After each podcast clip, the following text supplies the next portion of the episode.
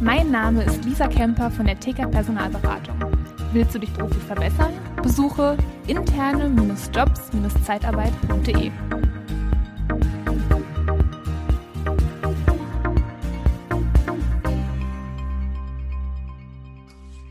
Ja, willkommen beim Podcast Liebe Zeitarbeit. Schön, dass du wieder eingeschaltet hast. Und äh, heute bin ich wieder nicht alleine. Heute habe ich den Dirk, Dirk Tekert dabei von der Tekert Personalberatung. Und zwar warum? Die Gehaltsstudie ist draußen. Liebe Zeitarbeit, der Podcast mit Daniel Müller.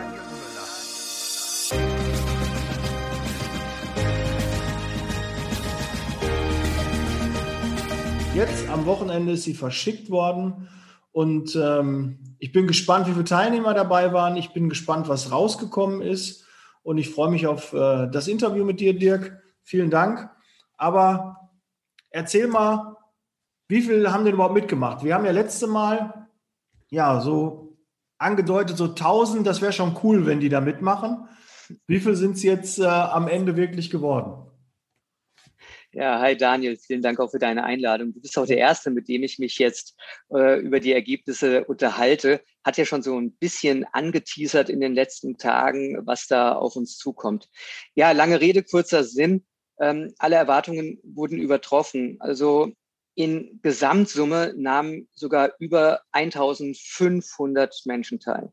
Boah, krass. Verwertbare Ergebnisse 1299. Also wirklich gut und deutlich über dem, was wir uns haben vorstellen können. Und ich merke eigentlich auch schon seit Wochen an der Resonanz und ähm, am Nachhaken, ja, wie sieht es denn mit den Ergebnissen aus, dass das Interesse wahnsinnig groß ist und sowohl von der Arbeitnehmer- und Arbeitnehmerinnenseite als auch natürlich von der Unternehmerseite, so dass wir wirklich darin auch bestärkt und bestätigt wurden, genau zum richtigen Zeitpunkt diese Studie aufgesetzt zu haben, die natürlich jetzt auch in eine Zeit fiel, die nicht so ganz easy ist, die äh, ohnehin schon wahnsinnig arbeitsintensiv ist. Und ähm, kannst dir vorstellen, auch äh, diese Studien, auch die, die Auswertung, das Ausarbeiten, das bedarf einfach auch alles so ein bisschen Zeit und Aufwand.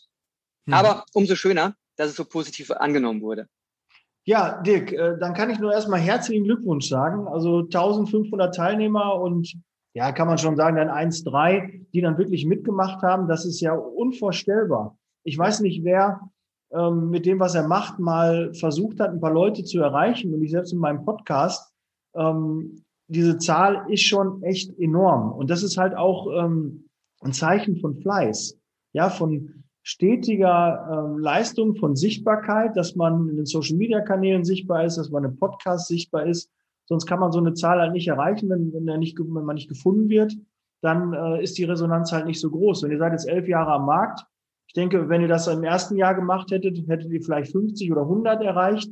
Klar, auch mehr. Ich weiß, ihr, ihr hättet auch Gas gegeben. Aber jetzt so nach elf Jahren, jetzt seid ihr am zwölften Jahr, ähm, ja, da sieht man mal, steht der Tropfen hüllt den Stein. Wenn man immer wieder dran bleibt und Gas gibt, dann kriegt man so ein Ergebnis hin. Ich glaube, da muss, muss man sich nicht vor verstecken, sondern da hat man, glaube ich, einen neuen Benchmark gesetzt. Sehr gut. Glückwunsch. Danke. Fortsetzung folgt. ja, ich bin gespannt. Wir werden es begleiten. Gerne. Aber wir kommen zu den Ergebnissen. Ähm, was kann man denn so ableiten von den Ergebnissen, die da sind? Also wir haben ja im Prinzip weniger versucht abzuleiten, als Transparenz zu schaffen. Uns ist es gelungen, nahezu jede Funktionsebene innerhalb eines Zeitarbeitsunternehmens abzubilden, beginnend von der Geschäftsführung wo erfreulicherweise auch eine größere Anzahl an äh, Geschäftsführungsmitgliedern, Geschäftsleitungsmitgliedern teilgenommen haben, über die jeweiligen Stabsstellen in den Verwaltungen, als auch dann weitergehend über die Zwischenebenen Key Account Management, Regionalgebietsleitung zu den Niederlassungsleitungen, wo erfreulich viele teilgenommen haben. Also gerade die Personaldisponenten, Recruiter, die Verwaltungskräfte, die Niederlassungsleitungen sind ähm, überproportional vertreten. Das Erfreuliche ist, dass ähm, über jede Unternehmensgröße ein sehr ausgewogenes Verhältnis teilgenommen hat. Will heißen, die Unternehmen, die bis 10 Millionen Umsatzgröße haben, Unternehmen zwischen 10 und 50 Millionen, 50 und 100 und ähm, die darüber deutlich hinaus sind, ähm, sodass wir da auch sehr schön Quervergleiche ziehen können, Kreuzvergleiche anstellen können, die wir auch sukzessive im Laufe der nächsten Wochen und äh, monatlich, äh, Monate veröffentlichen werden.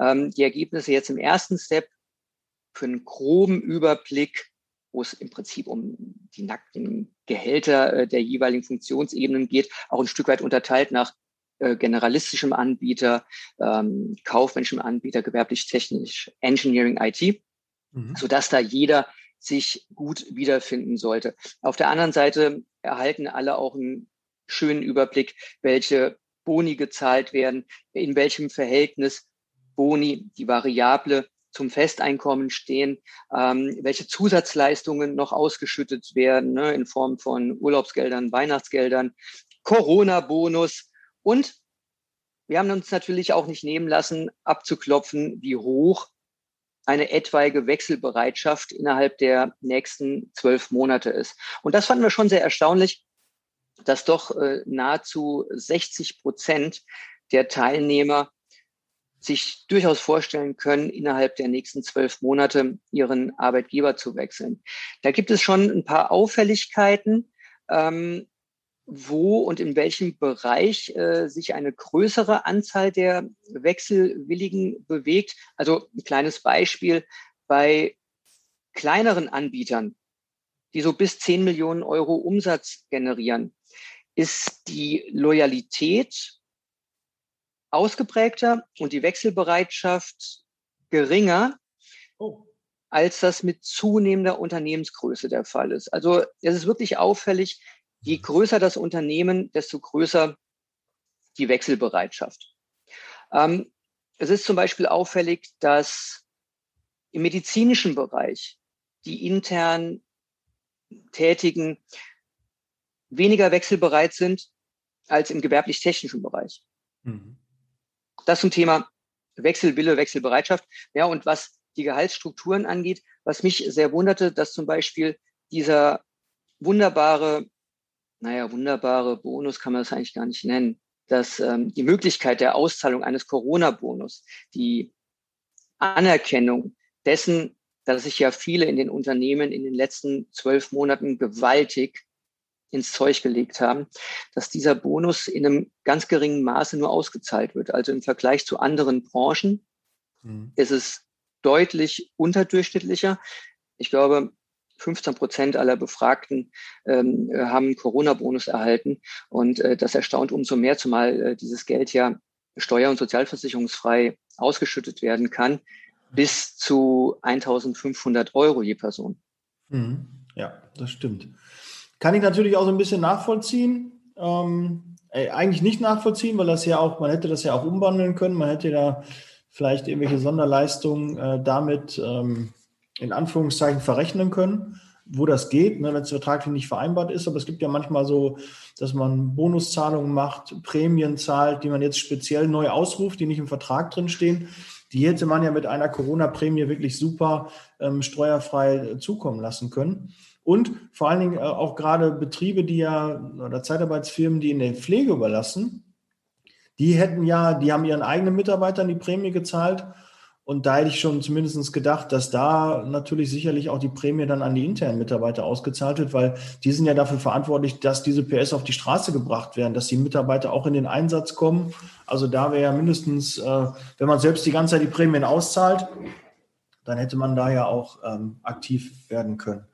Aber sehr, sehr ähm, schön, was da rausgekommen ist, ähm, sehr interessant. Ähm, was mich halt verwundert, dass je kleiner der Betrieb ist, die Wechselbereitschaft ähm, abnimmt und bei größeren Betrieben zunimmt. Das heißt ja eigentlich im Umkehrschluss, die größeren Betriebe sollten sich intensiver um ihr Personal kümmern. Irgendwo scheinen die ja nicht mehr abzuholen.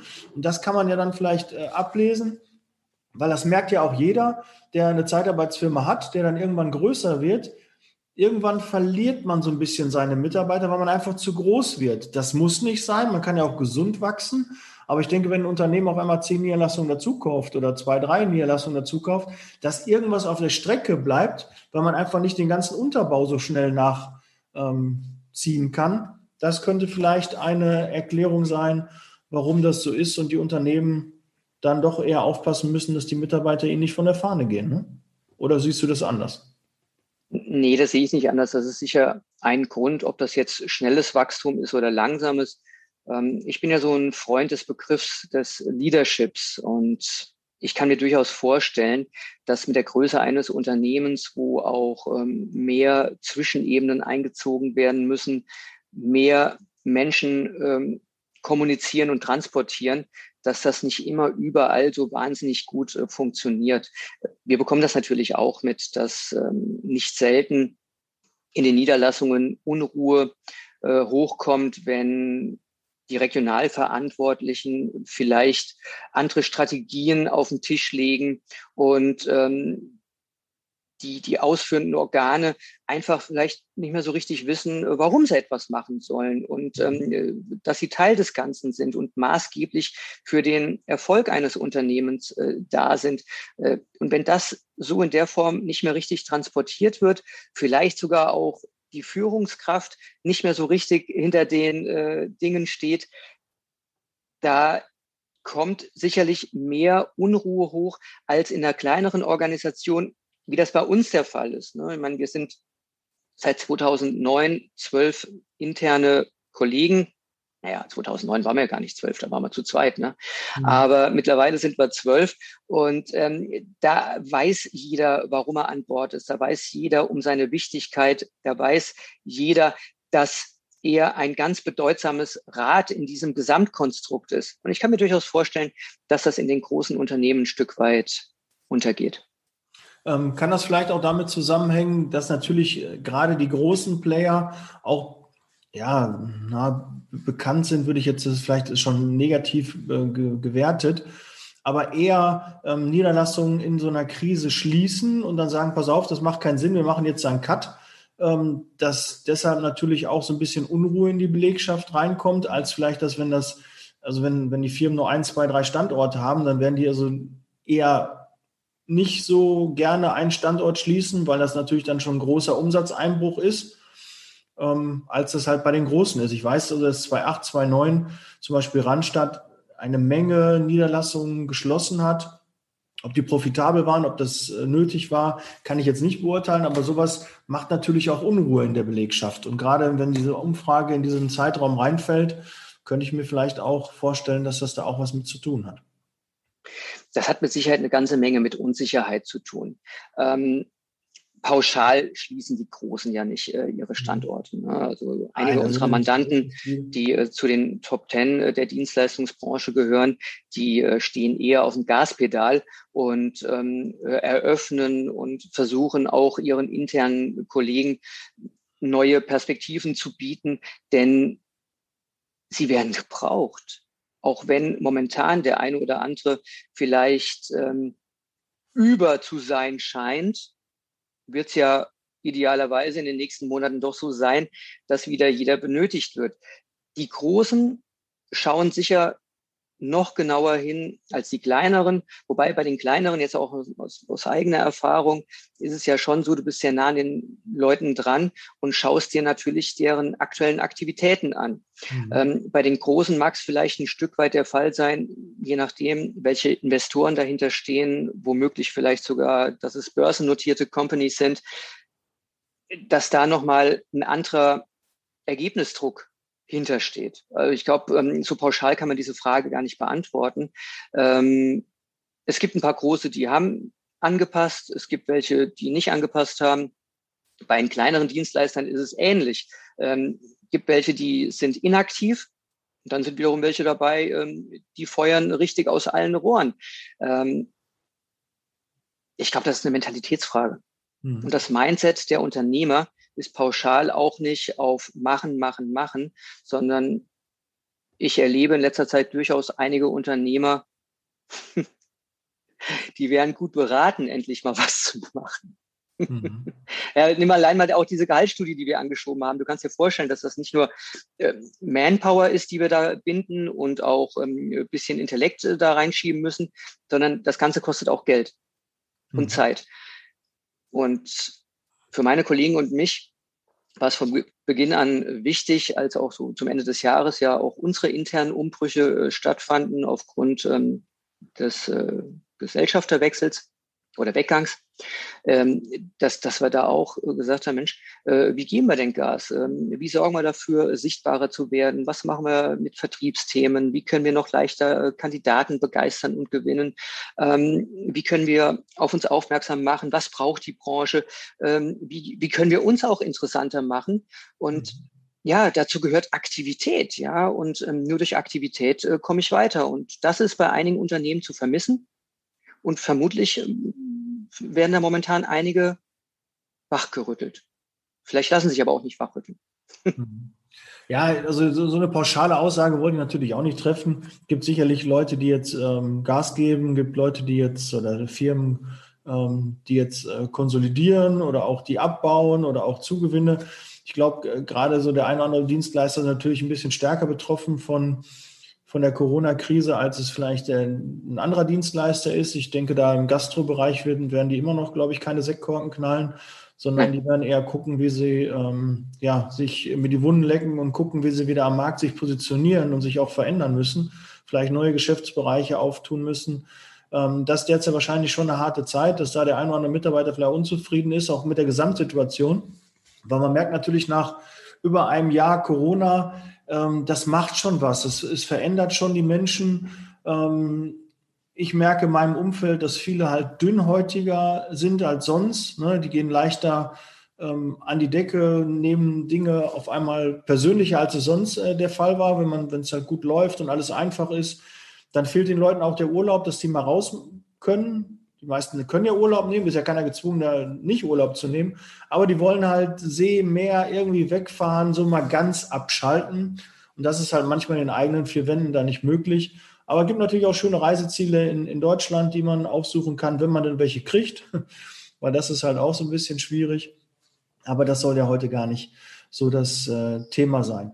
Ja, Dirk, ähm, ich glaube jetzt, äh, nachdem ihr am Wochenende die Gehaltsstudie rausgehauen hat, das wird eine sehr harte, anstrengende Woche für euch, die natürlich auch mit vielen netten, angenehmen Telefonaten in Verbindung gebracht wird. Es werden viele Kandidaten anrufen und es wird auch der ein oder andere Kunde anrufen, der natürlich gerne auch mal den Vergleich haben möchte, wie stehe ich denn da? Ne? Was, was bekommt man, äh, wie stehen meine Mitarbeiter im Vergleich zu den anderen? Bin ich da gut aufgestellt? Oder weil nicht jeder Arbeitgeber, das heißt nicht jeder, also ganz viele Geschäftsführer und Inhaber interessiert es natürlich schon, wie ist der Gehaltsdurchschnitt, wie liege ich da? Manche denken ja, boah, die kriegen ein horrendes Geld, aber vielleicht sind die irgendwo mal stehen geblieben und merken gar nicht, genau. wie der Markt mitgewachsen ist. Und dann zu sagen, ja, vielleicht müssen wir doch noch mal gucken, vielleicht ist es doch richtig, wenn der eine oder andere mich anspricht und äh, darum verliere ich vielleicht den einen oder anderen mehr, ähm, weil ich einfach noch nicht so die Gehälter angepasst habe, wie das so marktüblich ist.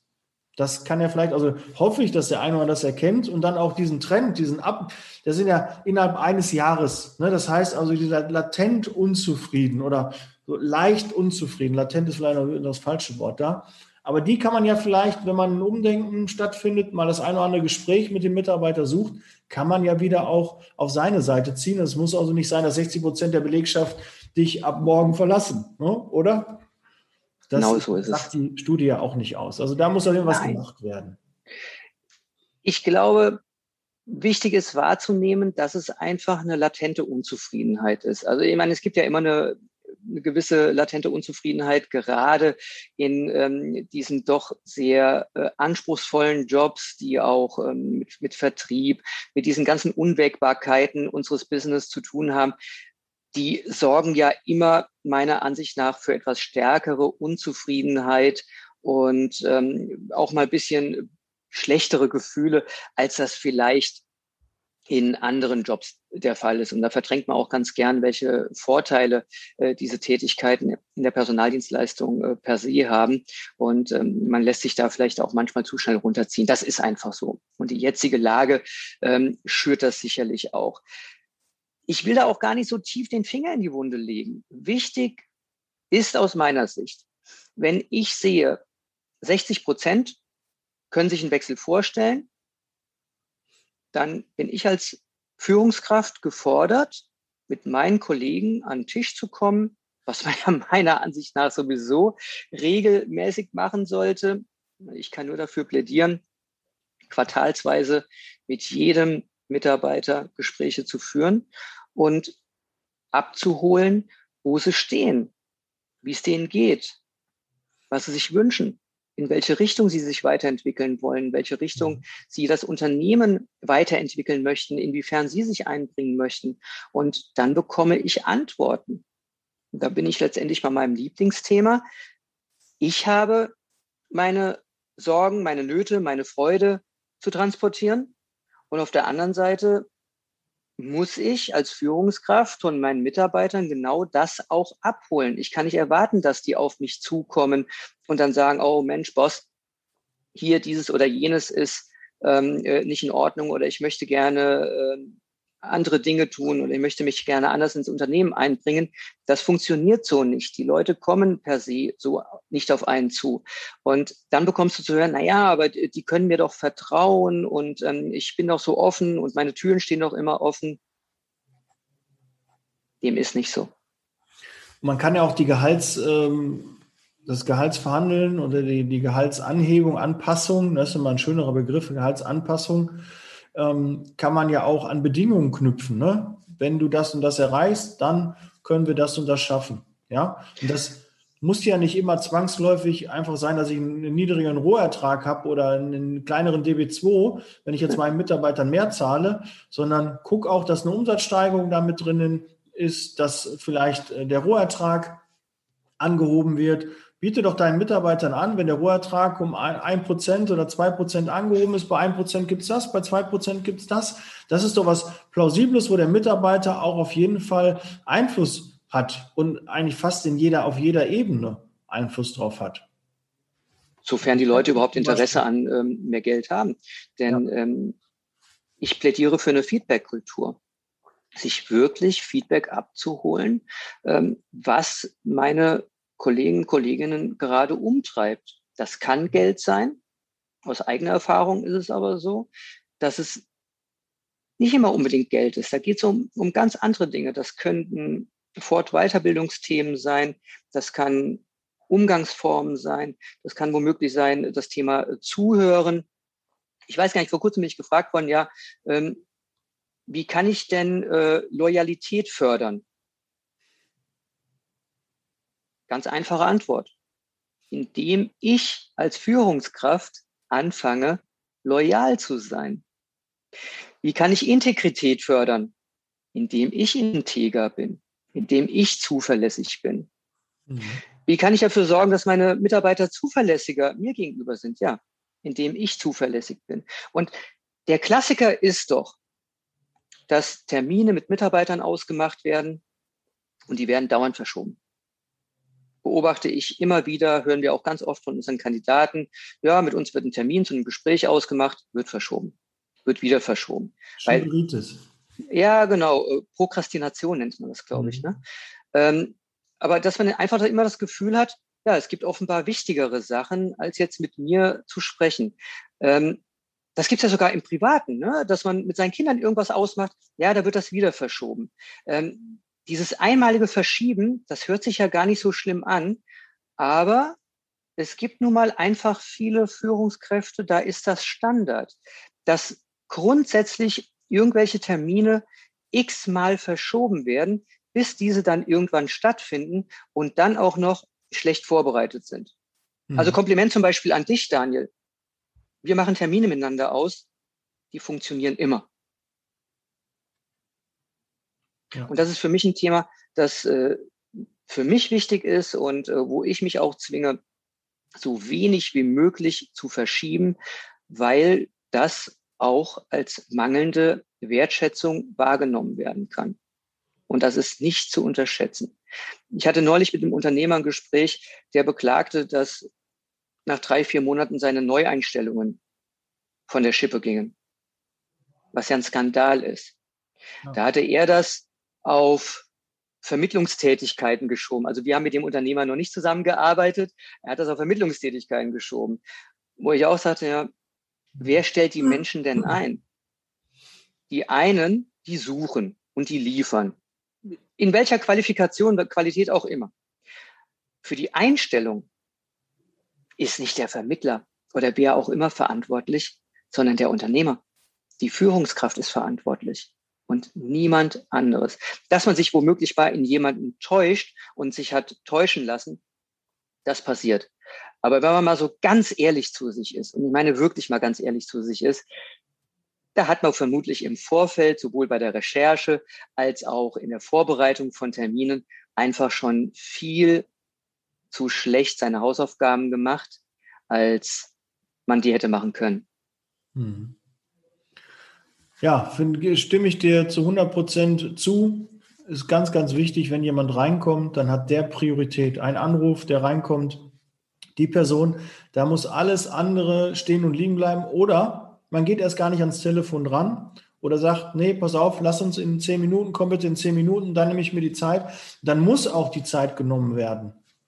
Also klar, wenn jemand spontan in der Tür steht, kann er natürlich Pech haben, man ist gerade im Vorstellungsgespräch oder ist gerade in einem, in einem Telefonat oder so, dann sagt man, pass auf, in einer Stunde habe ich Zeit für dich, ich habe morgen Zeit für dich und dann nimmt man sich auch die Zeit. Klar, das hat was mit Respekt zu tun. Ich finde es auch, wenn jemand andauernd schiebt, respektlos. Und es ist extrem schwierig für die Person, die andauernd schiebt, ihre Termine abzuarbeiten. Weil ein Loch wird mit einem anderen Loch wieder gemacht und man kommt, ich habe schon mal eine Folge dazu gemacht mit den Bränden, man löscht dann nur die richtigen Brände und vorher diese kleinen Feuer, die so glimmen, die ganz leicht auszutreten sind, das schafft man dann nicht mehr, weil die immer größer werden, so richtig ein Schwelbrand und dann hast du aber ein großes Feuer und dann ist dann wirklich nur man selber, der das lösen kann, wenn man Führungskraft ist und dann wird man gebraucht und dann sind es immer nur die doofen Sachen, die man dann machen muss und nicht diese kleineren, kleinen Sachen, die man einfach so wegschieben oder erledigen könnte. Genau. Das merken wir zu Hause, das merken wir im Beruf und das ist vielleicht so ein Tipp, äh, wenn man das schon in den Griff kriegt, glaube ich, könnten die Wechselgedanken auch wieder. Das sind ja alles nur kleine Prozente, die am Ende dann einen großen Prozentsatz ausmachen. Und das ist doch wichtig. Wir wollen doch am Ende ein Ergebnis haben. Und ich bin gespannt, in einem Jahr oder zwei, wenn du die Studie nochmal machst, wenn du dir nochmal die Arbeit antust, ähm, na, antust ist doof, aber nochmal den, den Arbeitsaufwand äh, haben möchtest, weil das war ja, weiß ich, sehr viel Arbeit und äh, Vorarbeit auch. Ne? Man sieht die Studie, irgendwie sechs, sieben Fragen und ach, da muss doch schnell gemacht sein. Nee, nee, ist ja nicht. Dann die Auswertung, was alles dazukommt. Also da ist äh, schon ein ganz schöner Rattenschwanz, der da hinten dran kommt. Ähm, da bin ich gespannt, wie das in einem Jahr oder zwei ist, äh, was dann für Ergebnisse rauskommen. Ob dann vielleicht die Wechselbereitschaft um 5% gesunken ist. Oder vielleicht vor einem Jahr war sie noch bei 70 und jetzt ist sie bei 60. Ja, so hat man dann noch ein bisschen mehr die, die Tendenzen, wie die Entwicklung dahin ist. Und deshalb äh, freue ich mich darauf. Es ist ein Stand X, damit kann man arbeiten und jetzt sind die Führungskräfte gefordert. Und natürlich auch die Mitarbeiter, die beschäftigt sind, dass sie auch das Gespräch mit ihrer Führungskraft suchen und sagen, hör mal zu, da bin ich unzufrieden. Ich würde gerne eine Entwicklung beim Gehalt, ich hätte gerne ein paar Assets, ich hätte gerne äh, Thema Firmenwagen und und und, was es da alles für Möglichkeiten gibt. Es muss ja nicht immer monetär sein. Es kann auch ein Tag Urlaub mehr sein. Es kann, gibt so viele Möglichkeiten. Es muss nicht immer nur das Geld sein. Das, das ist es ja eben. Also so würde ich diese Studie auch nehmen. Ich würde mich auch an den, an den Zahlen gar nicht so explizit festhalten und ähm, an bestimmten ähm, Inhalten. Äh, zum Beispiel am Wochenende kam die Frage auf, ja, ähm, äh, es, wir, haben, wir haben nicht äh, regional differenziert. Das ist bei 1300 Teilnehmern letztendlich auch verdammt schwer, regional zu differenzieren und dann auch nochmal auf die einzelnen Funktionsebenen zu gehen. Also das ist nahezu, da, um da wirklich gute Zahlen herauszuarbeiten, ein Ding der Unmöglichkeit. Und äh, den Anspruch hatten wir gar nicht. Ich finde es viel interessanter, diese Studie zu nehmen. Ich sehe die Zahlen, ich sehe mögliche Sonderleistungen, die abgerufen werden, vielleicht, vielleicht auch die Anzahl von Monatsgehältern, was auch immer, und setze mich mit meinen Kollegen zusammen und frage einfach, Erstens, wie geht's dir bei uns? Zweitens, wo siehst du dich finanziell? Drittens, fehlen dir irgendwelche Dinge? Wie sieht's mit äh, deinem mit deinem Equipment aus? Wie sieht's mit den Arbeitstools aus? Ähm, wie siehst du denn unsere Arbeit? Wie siehst du, wie, wie wir miteinander arbeiten? Bist du zufrieden? Ähm, fühlst du dich wahrgenommen und wertgeschätzt? Es geht doch hier letztendlich um einen Fragenkatalog von, weiß ich nicht, fünf, sechs, sieben Fragen, die ich immer wieder recht standardisiert, ohne das jetzt als äh, abarbeitendes äh, Tool zu sehen, aber standardisiert immer wieder umsetzen kann, Fragen zu stellen, die wirklich von Belang sind und die auch nicht um den heißen Brei herumreden. Denn die Frage ist doch, Daniel, wir arbeiten ja jetzt auch schon seit mehreren Monaten miteinander dass wir uns auch äh, feedbacken, hey, ähm, äh, wie siehst du unseren Austausch? Ähm, machen wir genug miteinander? Ähm, wie siehst du das inhaltlich? Äh, dass wir ja auch mal die eine oder andere Episode haben, die wir auch mal wieder eingestampft haben, weil sie einfach nicht gut war oder weil wir auch mal miteinander ähm, nicht gut harmonierten, weil äh, der eine äh, mal einen doofen Tag hatte oder so. Das ist halt einfach so. Und da ist es wichtig, ähm, seine Leute abzuholen. Und da kann ich nur sagen, die Zeit, die muss man sich nehmen, denn das ist die best investierte Zeit. Äh, ich höre ja manchmal von Leuten, ja, ich bin am stärksten in der Krise. Naja, klar, wenn ich auch verantwortlich bin für Krisen, dann bin ich da auch am stärksten drum. Ne? Die Menschen, die für so viel Chaos sorgen, äh, um, um dann äh, mit dem eisernen Besen äh, aufzuräumen, ja, das, das können viele. Und du hast genau das Richtige gesagt, es ist viel interessanter, dafür zu sorgen, dass keine Krisen aufkommen. wenn solche Krisen jetzt von außen reingetragen werden, ja, dann muss ich im Austausch mit meinen Kollegen stehen. Was tun wir? Auf der anderen Seite aber auch selber der Leader zu sein, der dann vorangeht und der wirklich führt und seine Kollegen begleitet. Mhm. Also eine Menge zu tun. Ja, du hast es schon gesagt. Ich glaube, es ist auch ein schönes Schlusswort. Wertschätzung. Und was ich vielleicht noch sagen möchte, Vergleich ist des Glückes Tod. Also vergleich dich nicht mit dem, das Gras ist auch nicht grüner auf der anderen Seite.